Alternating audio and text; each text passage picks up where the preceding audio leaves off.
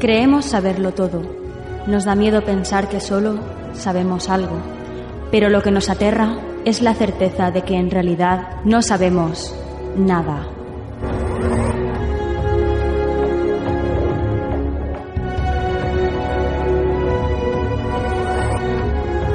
Sígueme por los canales que atraviesan la oscuridad.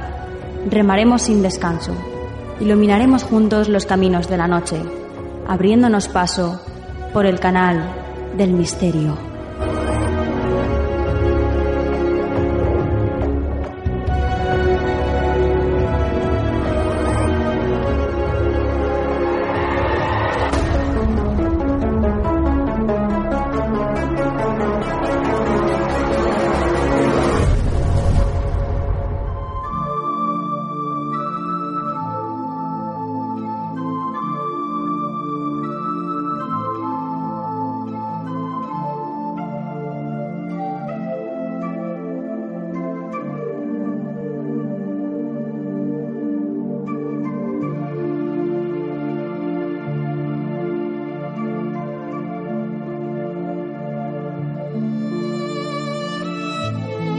Hola a todos, soy Nuria Mejías y esto es Canal del Misterio.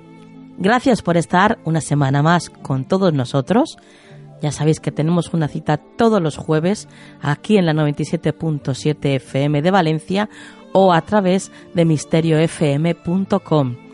Gracias por estar aquí, como decía, y si es la primera vez que nos escuchas a través de estas radios o a través de nuestro podcast en iVoox, por ejemplo, o en iTunes, pues bienvenido, bienvenido y esperamos que te quedes con nosotros ya para siempre, porque nos encanta que crezca esta familia del misterio, esta familia tan entrañable y que tantos buenos momentos compartimos.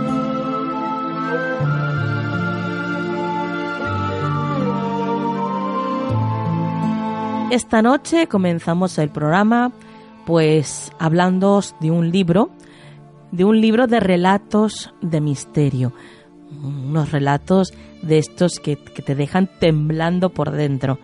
Ya veréis, ya veréis, impresionante. Después de hablaros de este libro, también va a estar con nosotros nuestra compañera Paola Montoya y nos trae pues las últimas novedades astronómicas ya sabéis que últimamente hay muchas. Aluriel Vera nos va a hacer visitar una isla encantada. Ya sabéis que nos encanta viajar con ella de su mano y la verdad es que la manera en que ella lo cuenta nos tiene a todos embrujados. Y por supuesto van a estar con nosotros las secciones fijas del programa que son la actualidad y el consejo de la semana. Os recuerdo que nuestra página web es canaldelmisterio.com, que nos encanta que la visitéis, que todos los días ponemos un montón de artículos que tienen que ver con el misterio para que estéis al tanto y al día de todo. Y nos encanta que, bueno, pues que compartáis esos artículos por todas vuestras redes y por supuesto que visitéis, bueno, pues las recomendaciones que tenemos ahí para todos vosotros. Ya sabéis que además eso nos ayuda, con lo cual Gracias, gracias de antemano por visitarlos.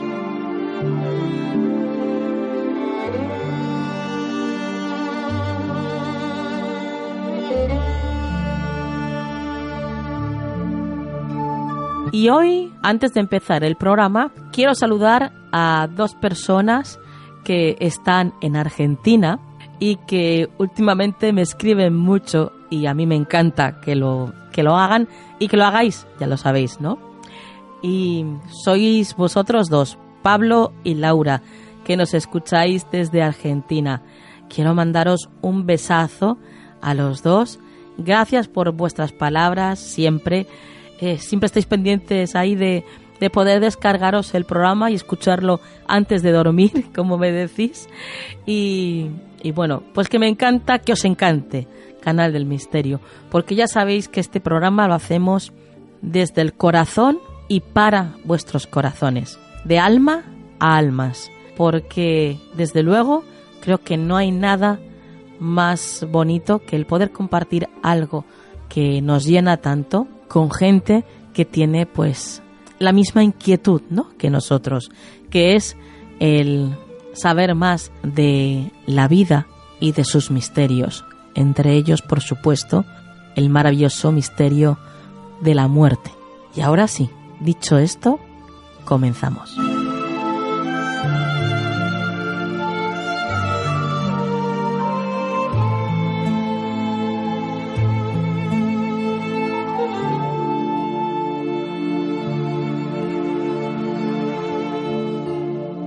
Búscanos en las redes sociales. Estamos en Twitter, Facebook, Google Instagram y Tumblr. Somos Canal del Misterio.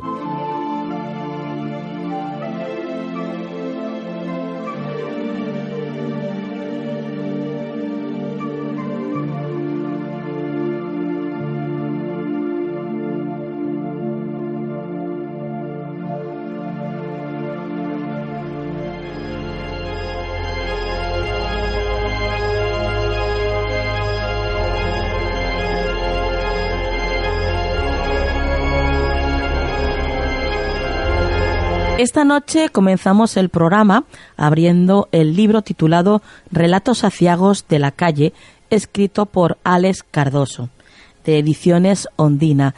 Y, por supuesto, Alex está esta noche con nosotros para hablarnos de él. Buenas noches, Alex. Buenas noches, Nuria. Bueno, este es un libro de relatos cortos de misterio, claro. Sí, eh, sobre todo es eh, una mezcla que hago yo entre el género negro, que es, eh, mi pasión, ¿no? Siempre escribo este tipo de, historias y lo mezclo mucho con el misterio. Mm, el misterio incluso como algo más allá de las creencias de las personas, de mm, ciertas cosas en las que se, se, pone la confianza, ¿no? Ciertas cosas que no se ven. Sí y que se ven a la vez o que no se perciben pero que están por ahí, ¿no? Entonces es la, la, conducta humana que gira alrededor de todas estas cosas, de los acontecimientos más nefastos, eh, de las creencias más extrañas a veces, y pues son lo, una serie de acontecimientos que, que van desencadenados por ciertas actitudes eh, de cómo el hombre o de cómo el ser humano enfrenta pues eh, según qué cosas, ¿no? Y es un poco como el destino va engullendo a los eh, protagonistas de estas historias, a pesar de que ellos se esfuerzan a veces por no ser engullidos por ese destino, pero que al final, de alguna u otra manera, siempre, siempre termina venciendo al, a las ansias de los protagonistas de, de, superarlo, ¿no? en algunas ocasiones. Además, tú ya tienes un, gran bagaje de relatos de misterio porque colaboras con relatos cortos en, programas de radio, por ejemplo en Elena, en el País de los Horrores, por ejemplo, o, también aquí en, en, Radio Milenio, en Alicante, otra de las radios que también emite Canal del Misterio. Y además en el programa Mitos y Leyendas y Relatos de Terror también colaboras, haces colaboraciones. No paras, ¿no, Alex? Bueno, la verdad es que estoy bastante atareado con, con, con, tanta labor eh, de, creación de, relatos, pero bueno, es mi pasión, es eh, a lo que le dedico muchísimo tiempo de mi vida y es una alegría cada vez que veo pues eh, que sale un, fruto bonito como es el relato en el medio, que lo pueden escuchar los radioyentes, eh, las opiniones de, la gente cuando lo ha escuchado, que en su mayoría es, siempre muy favorable. Y ahora con el nacimiento del primer libro, bueno, pues eh, claro, son pequeñas eh, recompensas que, voy teniendo a lo largo del, tiempo y del esfuerzo que esto implica. Por eso es que creo que aquí se aplica más que nunca ese, ese dicho que, que escuché una vez que dice, eh, no trabajarás eh, si haces algo que te gusta. Es verdad. Y, y, yo creo que yo creo que ahí aquí se aquí se muestra, tienes razón. Sí, sí, sí, Alex, vamos a empezar por el principio, si te parece bien. Eh, Muy bien. ¿Cómo es que empiezas a escribir? Bueno, yo eh, la verdad es que fui un abuelo fantástico. Mi abuelo era, gallego y tenía la particularidad de que contaba historias de tal manera que las vivías, que las estabas viendo. Era un, gran narrador, nunca estudió nada de eso. Le salía, tenía esa, esa cosa natural, ¿no? Sí, sí. Y a partir de que él mm, comienza a darse cuenta que a mí me interesan, pues eh, me empieza a regalar libros, ¿no? Libros de, claro, Emilio Salgari, Julio Verne, etcétera, de colecciones completas. Y con esas eh, lecturas, pues me fui sumergiendo en este en, este, en este tema de escribir. Entonces empecé a concursar en el colegio, empecé a, participar en concursos. De hecho, tengo una anécdota, ¿no? De que una vez escribí un relato, se me ocurrió, y la bibliotecaria me dijo, ¿estás seguro que esto no lo has visto en ningún libro? Y yo, que no, que no, que lo he hecho yo. y registraron todos los libros de, la biblioteca, ¿ves? Porque yo era un gran lector de la biblioteca. Sí, sí. Y al final dijeron, pues no, y pan, gané el concurso, ¿no? Entonces, claro, poco a poco, después eh, fui, también colaboré en Cuba con algún que otro programa de radio, pero bueno, fueron colaboraciones muy puntuales. Mm, el teatro me ayudó muchísimo, también estuve cuatro años en un grupo de teatro y luego mientras estudiaba en la universidad, pues eh, fui el delegado y representante de un medio de comunicación que se, se llamaba en ese momento eh, Galicia en el Mundo, de un periódico gallego. Yo hacía los reportajes gráficos y literarios y mm, también eh, pertenecía al, al CITGRAF, que es el Centro Iberoamericano de la Comunicación Gráfica, y también estuve en el Centro de Prensa Internacional. Entonces, claro, yo eh, escribía mucho, pero cuando llego a España, sí. a los primeros años siempre son un poco complicados para todos los que emigramos, eso lo sabemos todos, ¿no? Y, y, al principio, bueno, pues hubo una época de, de, de, sequía, pero una vez que me instalé en Alicante y empecé ya a tener mi vida más organizada, pues retomé todo este mundo literario una vez más y me integré con el grupo de Libro Durmiente, de la mano de, Ramón Sanchís, que es su el profesor que da clases allí. Allí estuve aprendiendo muchas cosas interesantes con ellos sobre esta manera de escribir, ¿no? La escritura creativa. Y entonces empecé también con Mariano Sánchez Soler, en, en sus cursos, en sus talleres, eh, tomé clases de guion y además siempre que puedo voy a, las clases magistrales que dan pues escritores reconocidos como eh, Juancho Armas Marcelo, eh, Guillermo Ross, etcétera. Al final, mm, pues todo esto mm, me fue llevando de nuevo hacia la radio, eh, este medio que atrae muchísimo y que parece que está muy vinculado a, mí, ¿no? Sí. Y, y, me fue llevando poquito a poco eh, a Radio Milenio Alicante, a Elena en el País Los Horrores, y desde entonces ya, pues es un, es, es una continuidad, es un no parar es una ya es, es, algo que como que viene hecho. Y actualmente pues ahí estamos no eh, escribiendo estoy ahora metido en más proyectos estoy haciendo algunos guiones ya para radio pero en, en principio para llevarlo a la posibilidad de hacer radionovela y la verdad es que, bueno, cada día van apareciendo cosas nuevas. y ahora, bueno, vinculado estoy también a la Asociación de Escritores de Alicante, que de la mano de ellos, pues organizamos firmas de libros de vez en cuando y así de cosas. ¿Y por qué, por qué te, has, eh, te has decidido por esta temática del oscuro, del misterio? Bueno, yo pienso que hurgando entre eh, la parte más oscura del ser humano aparece más su humanidad. Yo no soy de los que cree que, bueno, las historias de amor, por muy bonitas que sean y demás, yo las, respeto mucho, además son, algunas son bellas, son preciosas y están muy bien escritas, pero yo creo que en el trasfondo este negro, oscuro, es donde realmente se ve mm, la capacidad del ser humano de odiar, de amar, de superarse y en cada relato siempre hay alguna historia de amor dentro de cada relato, o sea, que no están exentos de esa parte romántica incluso en algunos de ellos, pero yo prefiero mejor eh, esta parte de, del hombre, de la mujer, de, de, los seres, de nosotros, ¿no? Cuando nos pone el destino a prueba y hasta dónde podemos llegar. Entonces, esta es la parte que me gusta. Además, el género negro, en su eh, particularmente, es mm, como un medidor mm, de, de la sociedad, de, digamos, de la, de la pulcritud o de la, o de la suciedad que pueda tener eh, una, una sociedad en, en, el momento en el que se, está, se produce esa historia. ¿no? Así que casi, casi que las novelas, eh, ya no digo los cuentos, porque los cuentos son mucho más pequeños, pero las novelas eh, de género negro son efectivamente una, una guía para que nos introduce en ese, en ese mundo, en esa sociedad que nos muestra efectivamente mm, la podredumbre que pueda haber, que en todas las hay, y las eh, circunstancias en las que se mueven todos los personajes en, en, ese medio, ¿no? La realidad, nos muestra la realidad que a veces no se ve en ningún otro género. Claro. ¿Y, y por qué relatos y no, por ejemplo, una novela, Alex? Bueno, la verdad es que yo soy muy de los cuentos, muy, muy de cuentos. ¿eh? Yo, la verdad es que el cuento me gusta porque el cuento se cierra bastante pronto sí. y deja al, al, lector pues con una cuando está cuando es un cuento interesante que gusta que está bien hecho deja al lector como en una sensación de caos no en la que quiere más pero como que no hay más como hay que pasar a otra cosa. Entonces se hace bonito por eso. Mm, tengo un proyecto más adelante que quizás lo, lo, lo, pueda cometer algún día, que es el de hacer una novela corta. No me gustan las, eh, a mí particularmente, no, me gusta escribir novelas largas. Nunca he escrito ninguna, vaya por delante esto, pero si escribo algún día una, prefiero mejor que sea una novela corta. Algo que sea como un cuento muy largo, pero Que, que, no llegue a la, a la, extensión de una, de una novela porque eh, ahí un poco como que me entra un desespero por acabar y no quiero porque hay tantas cosas por contar y tantas cosas que decir que, que realmente una novela larga pues me estaría impidiendo eh, mirar hacia esa otra área de los cuentos, de mis cuentos, de mis criaturas que las dejaría como desatendidas durante demasiado, demasiado tiempo. Claro, claro.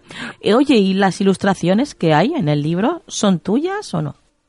Bueno, las ilustraciones, esto fue un proyecto muy bonito porque yo me acerqué a la escuela de, arte y diseño de, aquí de Alicante sí. y lancé una propuesta a los alumnos de último año por si querían participar, porque a mí las ilustraciones creo que complementan perfectamente el cuento y el cuento a la, a la ilustración en este caso también. Entonces ellos, eh, nueve de ellos, eh, recogieron el guante y eh, a pesar de la carga de estudio que tenía en ese momento, aceptaron, se implicaron y efectivamente, como lo digo en el libro, esas ilustraciones arrojaron un poco más de luz en esta negrura de estas historias, en la negrura de estas historias. Qué bueno. Les estoy muy agradecido porque además por parte de, la, de los tutores de ellos estuvieron siempre muy pendientes y por parte de la dirección de la escuela estuvieron siempre muy de acuerdo, me abrieron las puertas y la verdad que fue para mí eh, una maravilla colaborar, tener esa colaboración de, ellos más bien, ¿no? Y la verdad es que el, verlo ahora aquí en el libro, me, mm, bueno, pues me hace ver que, una vez más mm, el cuento eh, se enriquece mucho con la ilustración. Sí, desde luego. Mm.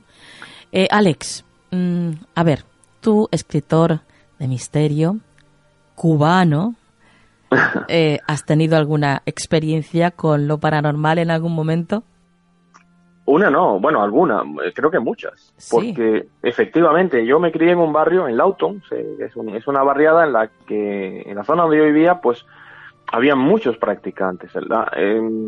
todos sabemos que la religión yoruba es en, de, en sí misma una cultura, una cultura muy grande, tiene un acervo muy importante a nivel cultural y está mm, plenamente integrada en la sociedad cubana, eso es inevitable. Sí.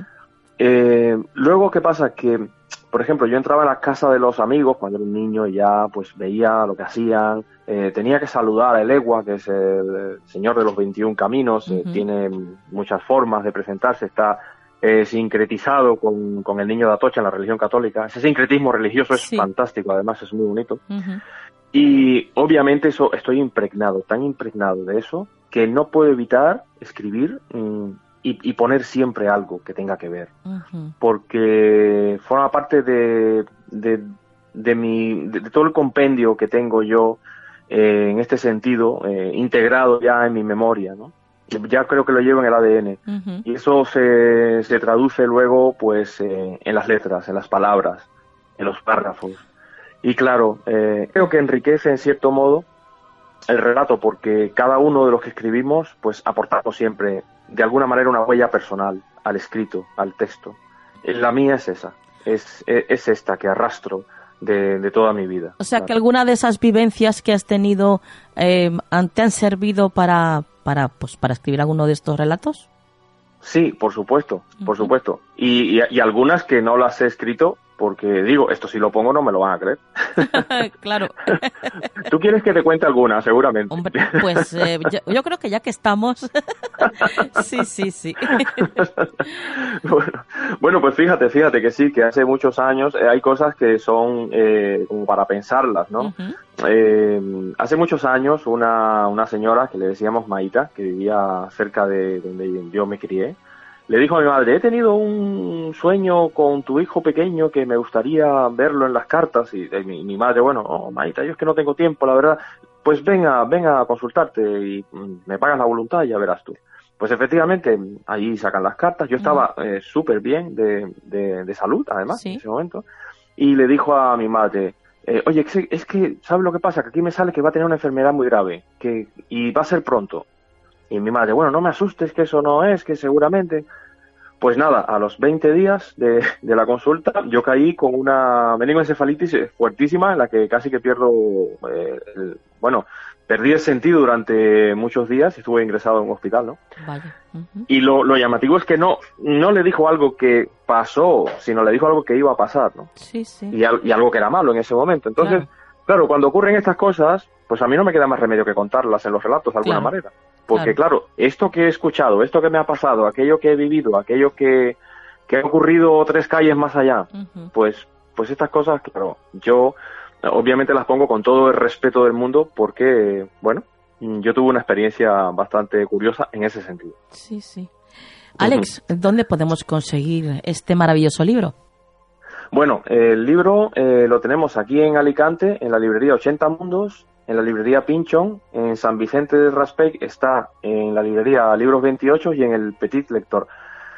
Eh, a medida que vayan eh, viniendo las demás presentaciones, eh, también lo iré llevando a Madrid, Salamanca, porque hay previsto hacer presentaciones por allí también, más adelante. Sí. Eh, pero bueno, también eh, dentro de la propia editorial eh, tienen ellos una, una web en la que se puede adquirir el libro. O sea, entrando en la página de Ondinas Ediciones ya hay un enlace que ah, lleva a la propia web en la que se puede adquirir el libro y se puede, se puede solicitar.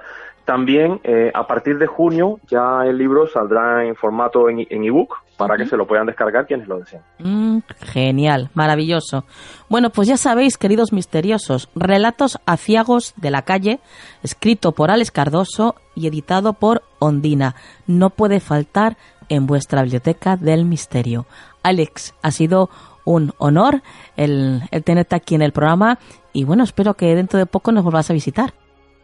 Pues eh, yo encantado eh, que voy a estar en cuanto tú me digas que puedo pasarme por ahí, sin lugar a dudas que, que por ahí me tendrás. Muchas gracias a ti, muchas gracias a todo el equipo de programa, muchas gracias a los radioyentes, a todos aquellos que me escuchen y bueno, pues que todos los que estén interesados en el libro, espero que les sea una lectura eh, amena dentro de lo aciago de estos relatos.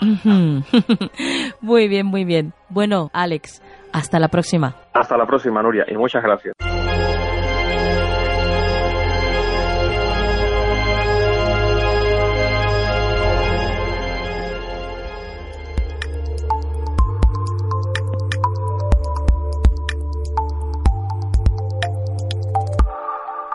Actualidad en Canal del Misterio.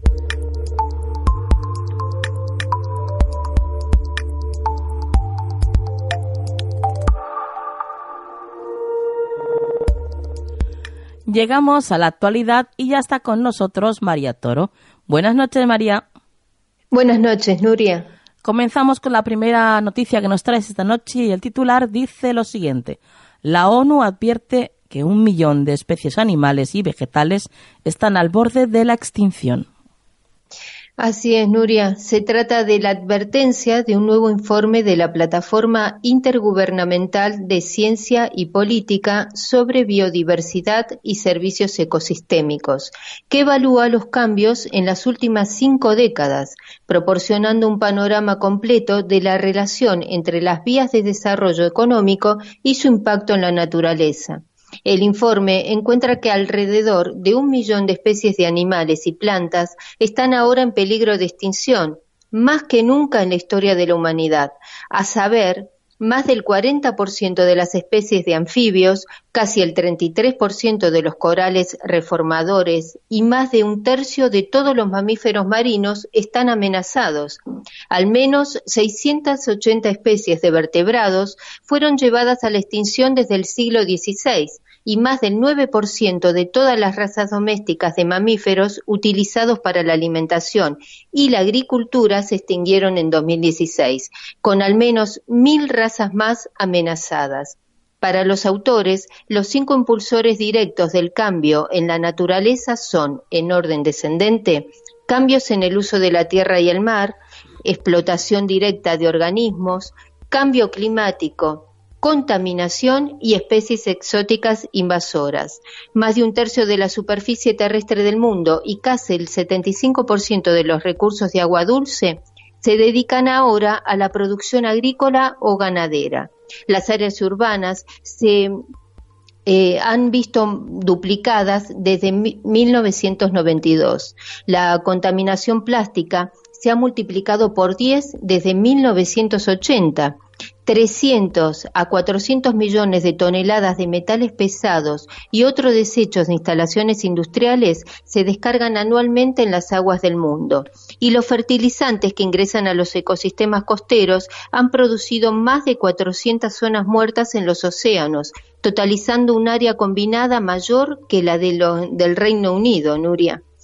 Eh, a pesar de todo, el informe determina que aún no es demasiado tarde para revertir la situación, pero solo si empezamos ahora en todos los niveles, desde local hasta global, según ha informado Robert Watson, presidente de la plataforma, a través de un comunicado. Pues a ver, a ver si ya se enteran de una vez y hacen algo, hacen algo por el planeta, porque desde luego si no, esto tiene muy mal cariz.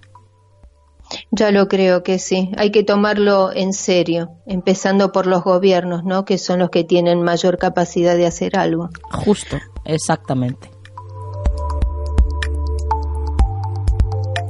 Y continuamos, María, con unos guantes llamados Mimu y, bueno, creados para que se puedan hacer coreografías con música en las manos.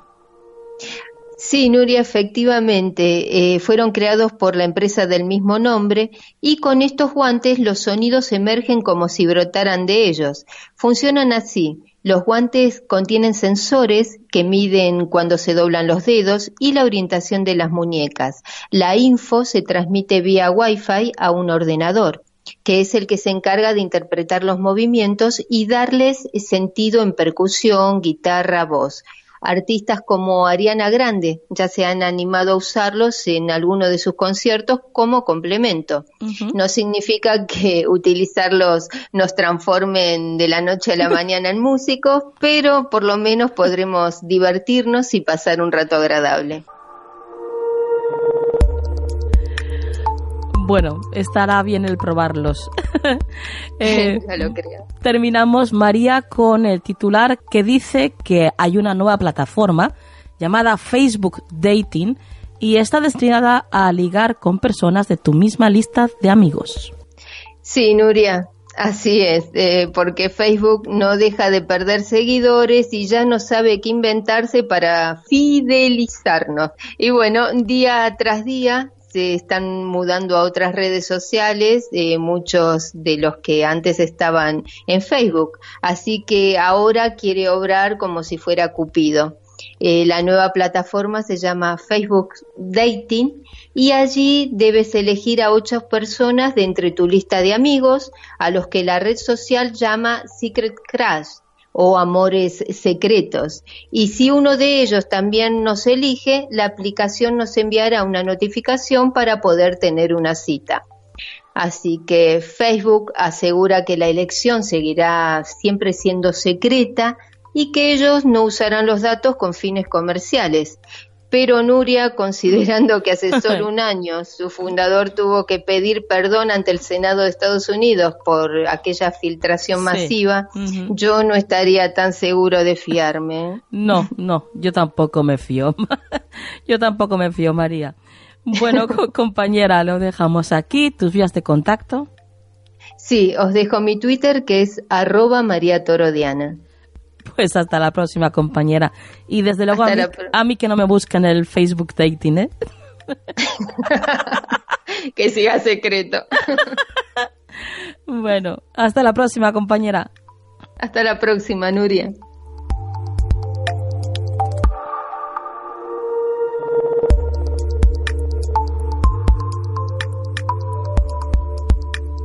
Búscanos en las redes sociales. Estamos en Twitter, Facebook, Google Plus, Instagram y Tumblr. Somos Canal del Misterio.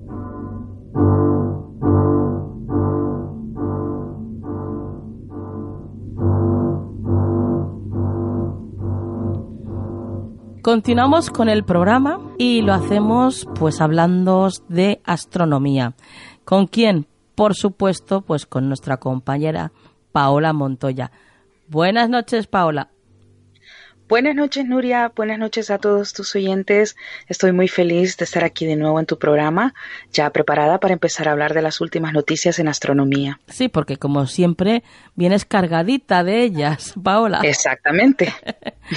y comenzamos con una amenaza de asteroide para el 2029, el asteroide Apophis eh, hace un acercamiento potencialmente peligroso según los titulares que hemos podido eh, leer últimamente. ¿Qué nos puedes contaros al respecto, Paola? Pues tremenda noticia con la que empezamos, Nuria, pero nada de qué preocuparnos de momento. Y no por el hecho que sea hasta el 2029, eh, sino porque este acercamiento en particular no representa ningún peligro según los expertos. Será el próximo 13 de abril de 2029, cuando una, una pequeña luz cada vez más brillante y más rápida atravesará el cielo nocturno y es cuando podremos observar al asteroide Apophis, como ya mencionaste, que mide aproximadamente unos 300 240 metros de ancho y que se acercará a tan solo 31.000 kilómetros de la superficie de la Tierra. Eh, lo cual es una distancia pues muy cercana, es una distancia a la que normalmente orbitan algunos satélites geoestacionarios inclusive. Como ya mencionamos, los astrónomos de la NASA pues aseguran que su visita no entraña peligro alguno para la Tierra. Apophis fue visualizado por primera vez en 2004 cuando un equipo del Observatorio Nacional de Kitt Peak en Arizona, Estados Unidos, y pues cuando fue descubierto, los primeros cálculos sobre su trayectoria señalaban que tenía una probabilidad de casi un 3% apenas de que hiciera impacto contra nosotros en abril de 2029. Fue por esta razón que a este asteroide pues se le llamó el asteroide del día del juicio final a pesar de que los estudios posteriores descartaron por completo esta posibilidad, Nuria, pues se quedó en el cociente colectivo de las personas con esta característica, con este nombre. Claro, de hecho imagino que será una oportunidad bárbara para observar, ¿no? Este cuerpo celeste. Efectivamente, la aproximación de Apophis en 2029 pues será una excelente eh, oportunidad, como ya lo has dicho, para la observación, eh, que podremos ver pues con más detalle su superficie y este tipo de cosas que solo tienen pues, eh, ya que como es, es, relativamente pequeño, pues no será fácil poder ver los detalles en él. Este acercamiento de Apophis será visible, pues como ya mencionamos, en el cielo nocturno sobre el hemisferio sur entrará pues volando sobre la Tierra desde la costa este hasta la costa oeste de Australia primero y luego cruzará todo lo que es el Océano Índico para llegar de noche a la península ibérica. A partir de aquí, Nuria continuará pues moviéndose hacia el este, por encima de África, más o menos sobre la medianoche de ese, de ese 13 de abril, Apophis se situará exactamente sobre el Atlántico y se moverá tan rápido pues que cruzará el océano en aproximadamente una hora. En la madrugada del día siguiente, el asteroide pues también habría cruzado todo lo que es eh, los Estados Unidos. Algo que no debemos olvidar, Nuria, y es que aunque la posibilidad de impacto, como ya dijimos, es muy pequeña, todavía es posible, pero es insignificante. Es mm, una posibilidad de, de, menos de uno entre 100.000 en muchas décadas. O sea que, que, aunque eh, sea minúscula, esa posibilidad de impacto está allí. Este pues acercamiento con la Tierra, Nuria, significa que la fuerza de gravedad de nuestro planeta modificará un poco la órbita de Apophis, eh, como también su ángulo de giro. De todas formas, futuras mediciones de su posición podrán descartar o confirmar cualquier posible impacto. Bueno, bueno. Esperemos que descarten, que descarten. Bueno, de hecho, de hecho también otra de las noticias que, que, van que, eh, acompañando esto es que se realizó hace unas semanas eh, también un ejercicio de un posible impacto en Nueva York. Creo que salió en los titulares también, para que veas cómo, cómo nos estamos preparando por si esto llegase a suceder. Se hizo una simulación, una, una, evacuación y todo ese tipo de cosas para, para simular un, un posible impacto. Madre mía. Em, ¿Y qué nos puedes decir, Paola, del fracaso de la primera misión de Israel a la Luna? Pues justo como lo has mencionado, Nuria, lo que era la primera misión de Israel para aterrizar en la Luna, sea este, eh, eh, este aparato pues se ha estrellado en la superficie de nuestro satélite tras un fallo técnico, según informaciones. Eh, su nombre era Bereshit que en hebreo significa en el inicio. Pesaba aproximadamente 585 kilos y era un módulo eh, no tripulado que pretendía aterrizar en la Luna. Según las fuentes del proyecto, eh, tuvo un costo de alrededor de unos 100 millones de dólares, o sea, una barbaridad lo que se perdió, que fue asumido pues por una entidad privada llamada SpaceL y un grupo estatal de la industria aeroespacial de Israel. El fallo técnico se debió a que perdió pues, su motor principal, el cual causó pérdida de control durante el descenso del, aparato sobre, sobre, el suelo lunar y pues esto conllevó a una, un inevitable impacto contra la superficie. Todo pues pudo seguirse en vivo a través de un canal de YouTube que ambas entidades habilitaron para el público para que pudieran observar el evento aquel día.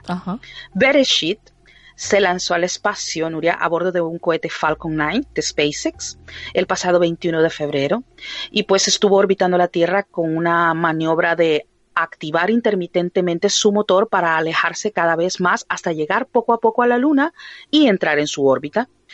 Lamentablemente, pues esta vez no ha podido ser para Israel, pero lo bueno es que han prometido que lo, lo volverán a intentar.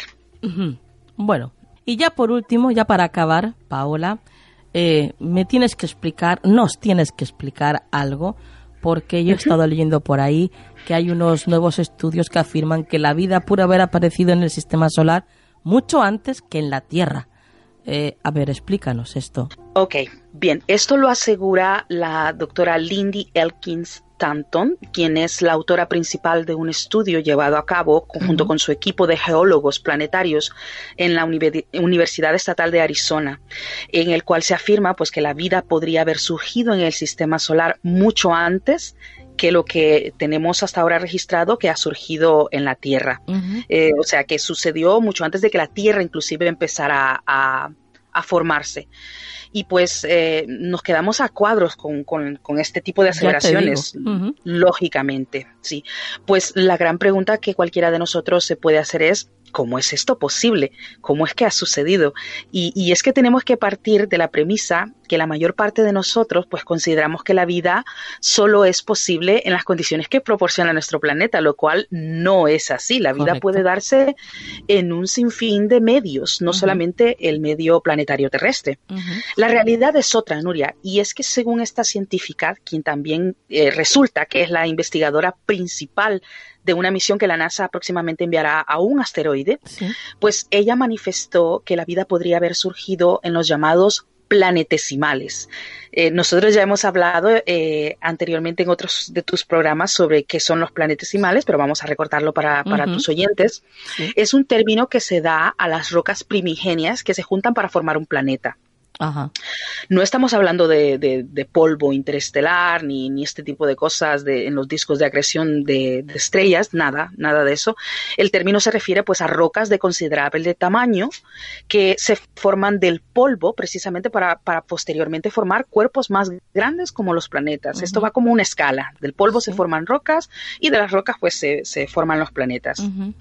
Ella expresó, Nuria, que este hallazgo eh, lo, lo realizó pues durante una conferencia en la Universidad de California, en Berkeley, eh, dijo que estos planetesimales pues ya cuentan con, todos los ingredientes necesarios para que surgiera la vida como tal, tal y como la conocemos, y pues en esta, eh, que ya tenían todas las condiciones en esta etapa temprana de la formación del sistema solar. La investigadora también agregó, además, Nuria, que esas condiciones pues esas condiciones propicias pudieron persistir en algunos planetesimales durante decenas de millones de años lo que es tiempo suficiente como para desarrollar primitivas formas de vida. También las em, tenemos que recordar que las condiciones esenciales para la vida eh, te las voy a enumerar un poco. Son eh, las básicas son tres, que son la presencia de moléculas orgánicas. Tiene que existir también una fuente de energía, en este caso, pues para nosotros la luz solar, y también tiene que haber agua en estado líquido disponible, un medio acuoso, lo que llaman los biólogos. Otros estudios previos pues han confirmado que la presencia de estos tres factores, de estas tres condiciones que ya existían en los planetesimales, Nuria. O sea que, que las, las, condiciones ya estaban dadas en ellos y por ende ella deduce que la vida pudo haberse dado previo la formación de nuestro planeta.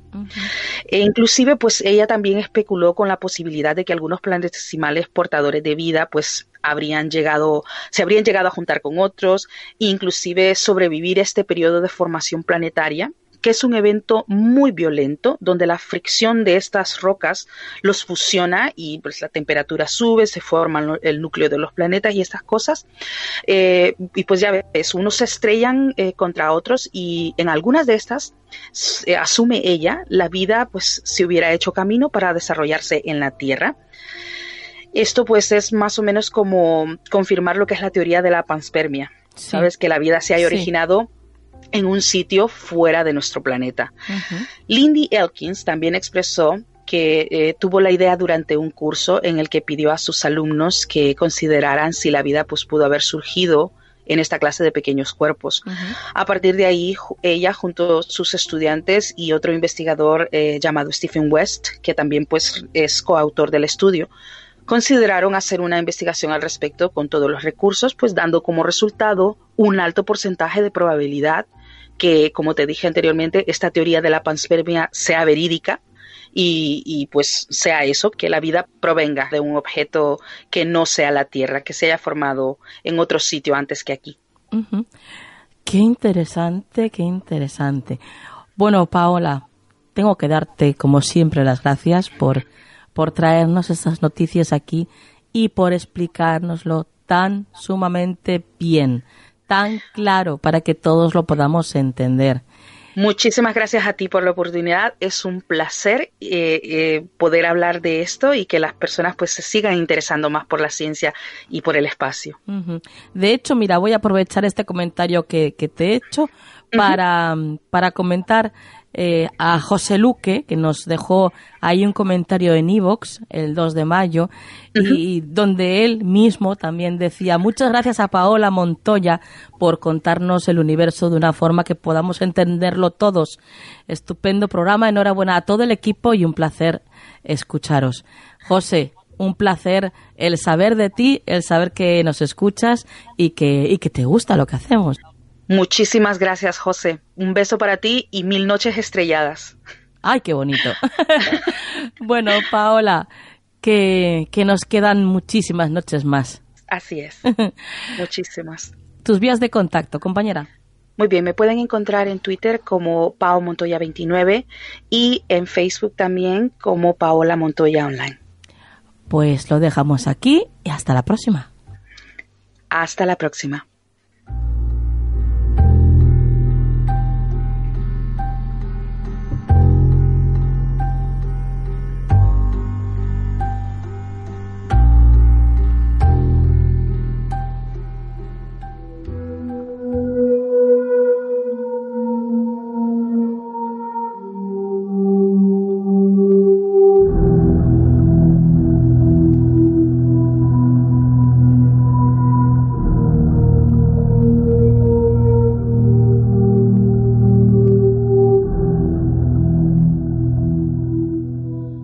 Continuamos con el programa y lo hacemos viajando a una isla aparentemente idílica, eh, muy conocida por su belleza, por su lejanía, pero también, como no podía ser de otra forma, por ser considerado uno de los lugares eh, más malditos de toda la Tierra.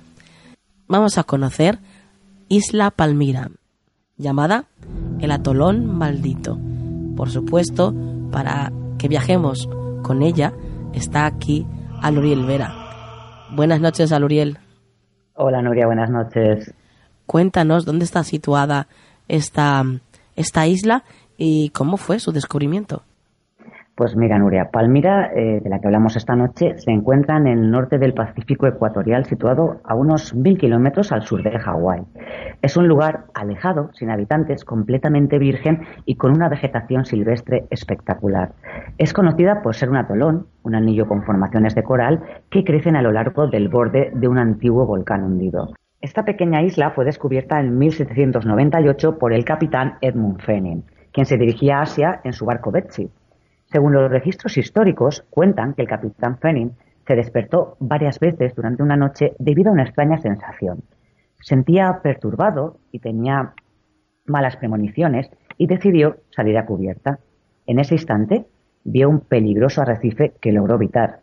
Aquel arrecife era el límite norte del atolón de Palmira y por fortuna no chocó con él. Y esta isla, además, por lo visto, era conocida por, por ser un lugar donde habita el mal, ¿no? Pues sí, Nuria, tras ser descubierto el atolón, rápidamente ganó fama de lugar maldito, ya que todos los barcos que pasaban cerca del atolón informaban que veían luces misteriosas que provenían de la isla, que los mares que la rodean están, estaban plagados de tiburones feroces y también de criaturas marinas desconocidas. El primer caso fuera de lo común conocido ocurrió en 1870, cuando un barco americano llamado Ángel impactó contra uno de los arrecifes de Palmira. Hasta aquí todo normal. Puede impactar un barco, no es nada raro. Bien. Se salvó un grupo de la tripulación que lograron llevar, llegar a la isla y cuando otro barco hizo una pequeña parada en Palmira, encontraron todos los cuerpos de la tripulación del Ángel esparcidos por toda la playa. Todos habían sido cruelmente asesinados. Sin embargo, las causas y el autor o autores de tales asesinatos a día de hoy siguen siendo desconocidas. Otro caso, el de otro barco, uno de los más famosos naufragios de Palmira, es el barco pirata español La Esperanza, que se estrelló contra los arrecifes de la isla mientras transportaba grandes cantidades de oro y plata saqueados de los incas en Perú. Los sobrevivientes del naufragio lograron cargar parte de su botín en balsas y llegar a la orilla, y allí permanecieron sin poder escapar de Palmira durante un año, Aquel grupo enterró el tesoro e hicieron un intento desesperado por escapar en sus balsas, pero solo uno eh, sobrevivió. Logró ser rescatado por un eh, barco ballenero, por desgracia murió de neumonía y no pudo decir dónde estaba enterrado el tesoro, y ahí permanece, en Palmira, hasta nuestros días. Aunque también han habido personas que consiguieron llegar a la orilla de la isla y que escaparon con vida y pudieron contar alguna experiencia vivida.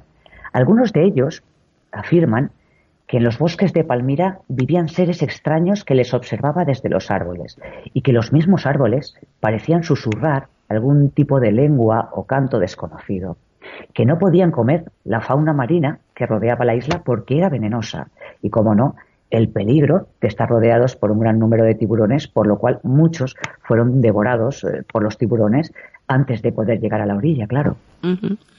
Em, también eh, creo recordar que incluso hubo embarcaciones, buques, que de repente desaparecían, ¿no? De la nada. Sí, sí, así es, Nuria. Aparte de los arrecifes que están alrededor de la isla y son peligrosos, también se hizo famosa en ese aspecto por la desaparición de buques que parecían evaporarse sin dejar rastro, como ocurrió en 1855 a un barco ballenero que naufragó en los arrecifes del atolón y nunca se encontró ningún rastro de la gran embarcación. Era como si hubiese sido tragada o desintegrada por la propia isla. Y no solo barcos, Nuria, también aviones. Uno de estos aviones eh, cayó en la isla y un equipo de rescate fue hacia donde había caído el avión, pero no encontraron nada. De hecho, incluso hubo una segunda búsqueda por toda la isla y tampoco encontraron absolutamente ningún rastro del avión desaparecido o de su tripulación. Es más, uno de los oficiales al mando, en ese momento, dijo que era como si los hubiese devorado la isla.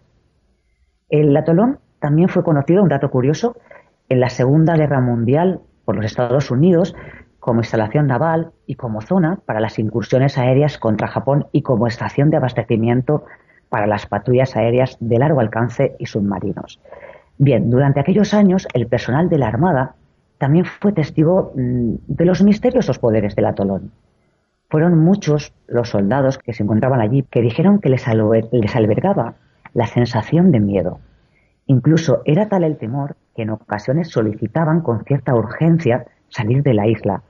Otros contaban que sentían cambios repentinos, violentos, que les llevaba a ocasionar graves peleas que a veces terminaban en asesinato. Incluso algunos soldados acababan teniendo fuertes ataques de pánico que terminaban en suicidio. Cuando terminó la Segunda Guerra Mundial, Palmira quedó deshabitada, pero los extraños sucesos y experiencias inexplicables no acabarían aquí. Tal vez el incidente más siniestro que se produjo en la isla es el misterioso y espeluznante doble asesinato de una pareja que visitó Palmira en el año 1974 y fue un caso que estuvo rodeado de extraños sucesos y que sigue sin resolverse a día de hoy. Bueno, un misterio más que continúa hasta nuestros días. Esta, esta mala fama que tiene la isla Palmira, ¿no? Sí, fíjate, Nuria, hay muchas teorías acerca de, de lo que realmente ha pasado o está pasando en el atolón de Palmira. Algunos dicen que quien visita la isla es perseguido por las almas de los marineros fallecidos en sus arrecifes, otros piensan que es una zona con una conexión a una dimensión paralela, y también están los que dicen que Palmira es una entidad viva que, que posee su propia alma oscura. Hoy en día la isla está desierta, como he comentado, los únicos que se acercan allí son los científicos para recoger datos del atolón y bueno, tal vez eh, sea mejor que Palmira esté deshabitada, ya que como verás, parece que es un lugar peligroso, ¿no? Y, desconocido para el ser humano. Sí, sí, sí, sí.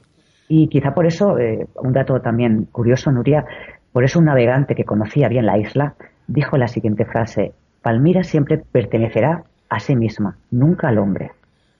Mm, bueno, como casi toda la como con toda la naturaleza, ¿no? A fin y al cabo, nosotros somos aquí meros visitantes.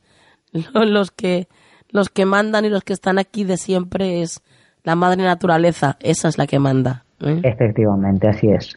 Bueno, Aluriel, vaya viajecito nos has hecho hacer esta, esta noche. Eh, ¿Tu vía de contacto? Claro, pueden enviar un mail a Canal del Misterio, buscarme por Aluriel Vera en las redes sociales, Facebook, Twitter. Muy bien, compañera. Pues. Hasta la próxima.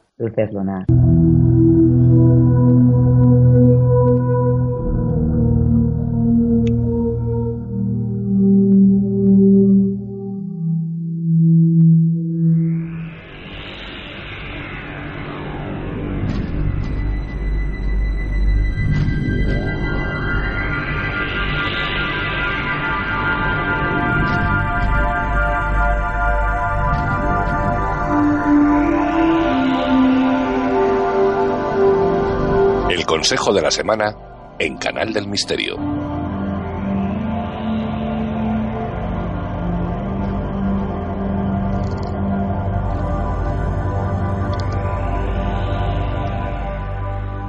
Bueno, pues ya estamos aquí en el Consejo de la Semana y acompañados por Juan Perdomo. Buenas noches, Juan. Muy buenas noches, Nuria. Qué ganitas tenía de saludarte ya de nuevo, compañero, y qué ganas tenemos todos de que nos digas a ver cuál es el consejo que, que nos mandan tus cartas o tus runas para esta semana que viene. Pues yo también tenía muchas ganas y además tengo ganas de runa porque yo creo que llevamos un par de semanas que no meto yo aquí la manita en el saco, ¿eh? Ah, pues entonces... Las tenemos un pelín abandonadas, ¿no? Ya toca entonces, Juan, ya, sí, ya toca. Bueno, pues vamos a ver qué es lo que nos dicen tus runas para esta semana que viene.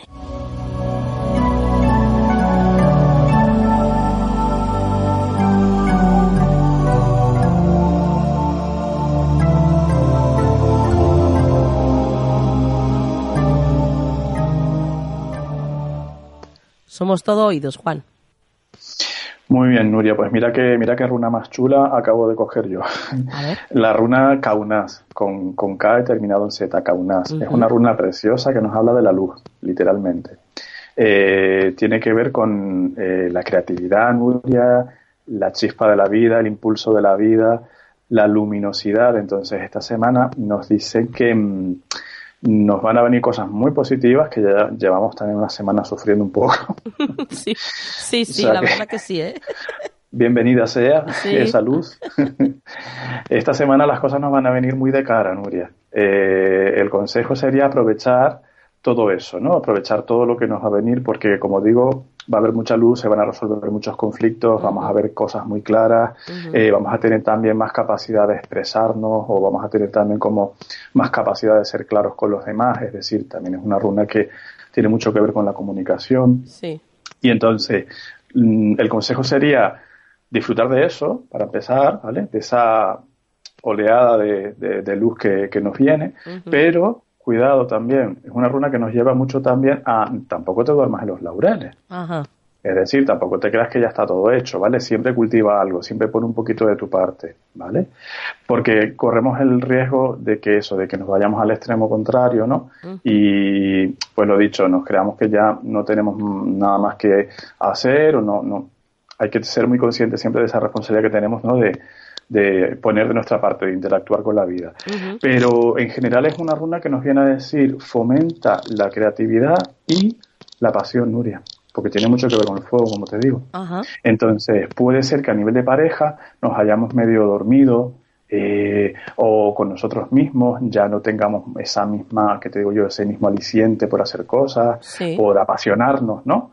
Con la vida, apasionarnos con aquello que nos gusta, pues es un poco un toque de atención también en ese sentido, de que a veces mm, todo va bien y, como te digo yo, y nos aburrimos.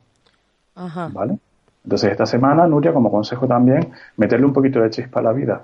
Ya digo, a la pareja, a los amigos, a ti mismo en general. Sí, sí, sí. Muy Pero como tal, la semanita viene muy chula. Qué bien, qué bien. Bueno, pues desde luego ya sabes que aquí tenemos caso que le daremos más pasión a, a, todos los niveles, a nuestras vidas. Entonces, eh, nosotros desde aquí invitamos a eso mismo, a que la gente se apasione y que, bueno, pues que, le saque todo el jugo a la vida, que para eso está. Que sí, que son cuatro días y ya hemos vivido dos. Exacto. Así que los dos que nos quedan, venga a tope. ¿Tu vías de contacto, Juan? Claro que sí, nuestro correo electrónico Nuria, que es farotarot.gmail.com y nos pueden encontrar en Twitter y por Skype como farotarot. Compañero, hasta la semana que viene. Hasta la próxima semana, Nuria.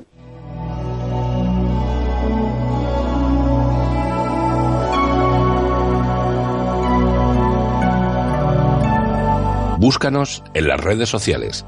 Estamos en Twitter, Facebook, Google Instagram y Tumblr. Somos Canal del Misterio. Bueno, pues hasta aquí el programa de esta noche. ¿Lo habéis pasado bien? ¿Habéis aprendido algo? Pues entonces me doy por satisfecha. Porque para eso estamos aquí.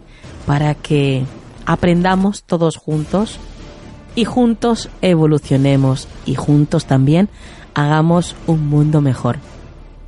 Y hoy no os voy a dejar con una frase, hoy os dejo con una bendición apache. Y dice así. Que el sol te traiga nueva energía cada día. Que la luna restaure tu ser suavemente por la noche. Que la lluvia te limpie de preocupaciones, que la brisa sople nuevas fuerzas en tu ser y que camines tranquilo por el mundo y aprecies su belleza todos los días de tu vida.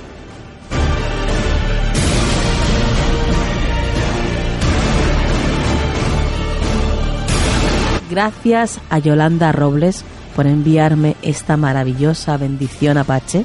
Eres un amor, Yolanda. Sabes que te quiero mucho. Y a todos vosotros, ya sabéis, que la luz esté siempre en vuestras vidas.